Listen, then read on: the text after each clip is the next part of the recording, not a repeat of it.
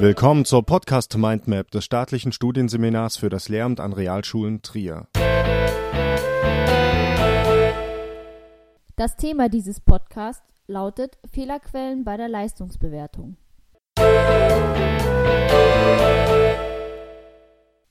Zunächst erfolgt ein kleiner Überblick über die Bezugsnormen der Leistungsbeurteilung. Leistungen müssen definiert werden und lassen sich je nach Situation immer nur in Bezug auf eine Norm bestimmen. Drei Bezugsnormen bilden die möglichen normativen Grundlagen für die Bewertung von Schülerleistungen. Dazu gehören die Individualnorm, die Sachnorm und die Sozialnorm.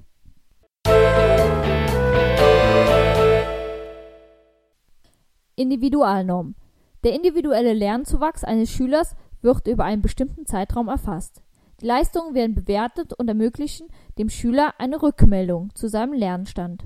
Diese Beurteilung erfolgt in Form von mündlicher Rückmeldung oder schriftlich durch Lernentwicklungsberichte. Eine individuelle Lernförderung kann gewährleistet werden, da Fehler seitens der Schüler eine Chance zum Lernen und zur Entwicklung neuer Lernstrategien bieten. Der Prozess muss dokumentiert und reflektiert werden, um diese Voraussetzung zu ermöglichen.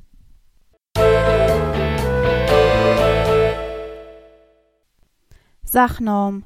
Die Grundlage der Zensierung bilden die Lernziele der Unterrichtsfächer. Soziale Lernziele werden bei der Zensierung nicht berücksichtigt. Die Bewertung sollte unabhängig von Gruppenleistungen erfolgen.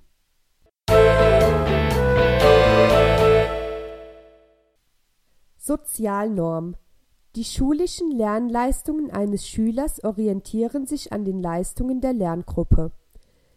Innerhalb dieser Referenzgruppe werden sie miteinander verglichen und bewertet. Die eigene Klasse bildet im Regelfall die Vergleichsgruppe bei der Notengebung. Die Schüler werden demzufolge entsprechend ihrer erreichten Punktzahl bei der Überprüfung in einer Rangreihe geordnet. Die Zuordnung von Noten zu einzelnen Punkten erfolgt in Anlehnung an die gaußsche Normalverteilung.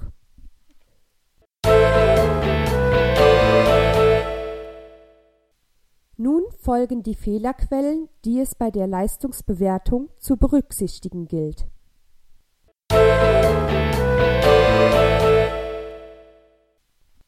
Trotz des Wunsches objektiver Bewertung bzw. Beurteilung von Schülerleistungen hängen diese von einigen subjektiven Faktoren ab. Darunter fallen zum Beispiel unbewusste Voreinstellungen und Erwartungen des Beobachtenden sind diese Verhaltensweisen im privaten Bereich für viele Gesprächssituationen eher förderlich, so sind sie bei der Leistungsbeurteilung von Nachteil. Im Nachfolgenden wird auf die subjektiven Fehlerquellen, die bei der Leistungsbeurteilung in der Schule auftreten können, eingegangen. Darunter fallen der Einfluss von Vor- und Zusatzinformationen, der Einfluss von Sympathie und Geschlecht, der Einfluss von subjektiven Theorien, der Halo-Effekt und logischer Fehler, die stabilen Urteilstendenzen und nicht zuletzt der Reihenfolgeneffekt. Der Einfluss von Vor- und Zusatzinformationen Sowohl positive als auch negative Zusatzinformationen beeinflussen die schriftliche und mündliche Leistungsbeurteilung.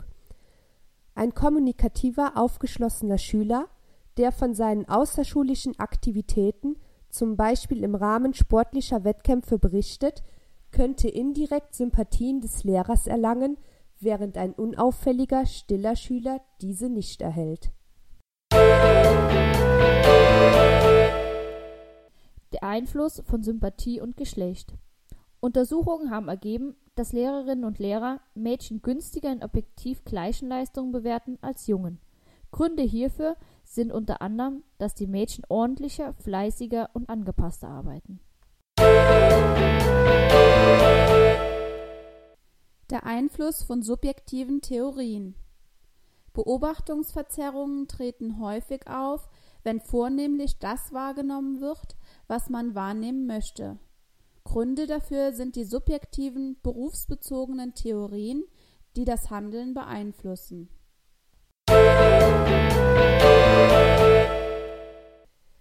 Halo-Effekt und logischer Fehler. Besitzt ein Schüler einen gesamtordentlichen Eindruck, wie zum Beispiel Auftreten, Heftführung und Sprachverhalten, so besteht die Gefahr, dass er oder sie eine positivere Leistungsbeurteilung erhält. Auch der Ruf eines Schülers, der sogenannte Halo-Effekt, kann zu einem besseren oder schlechteren Ergebnis führen.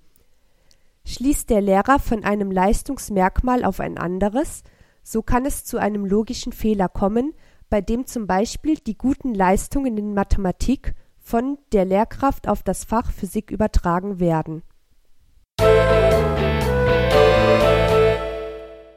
Stabile Urteilstendenzen. Strenge Fehler. Darunter versteht man die starke Gewichtung kleinerer Mängel und der damit einhergehenden schlechteren Notengebung. Bei milde Fehler hingegen werden hauptsächlich gute Noten und günstige Beurteilungen vergeben. Aus Angst vor Extremurteilen wird häufig die Tendenz zur Mitte gewählt. Darunter versteht man die Häufung von mittleren Urteilen und durchschnittlichen Noten. Die Tendenz zu Extremurteilen besteht in der Anhäufung extremer Bewertungen.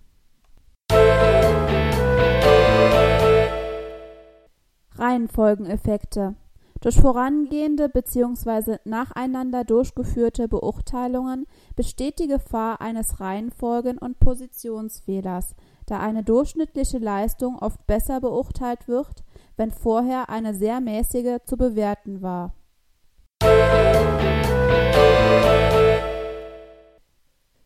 Die dargelegten Informationen wurden dem Buch Leistungsmessung und Bewertung von Liane Paradies, Franz Wester und Johannes Grewing erschienen in der vierten Auflage 2012 im Cornelsen Verlag Berlin entnommen.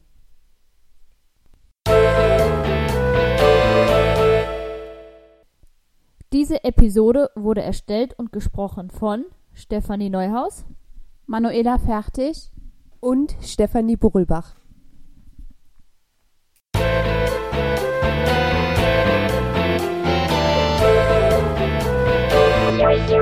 Das war eine Folge der Podcast Mindmap Schule des staatlichen Studienseminars für das Lehramt an Realschulen plus Trier.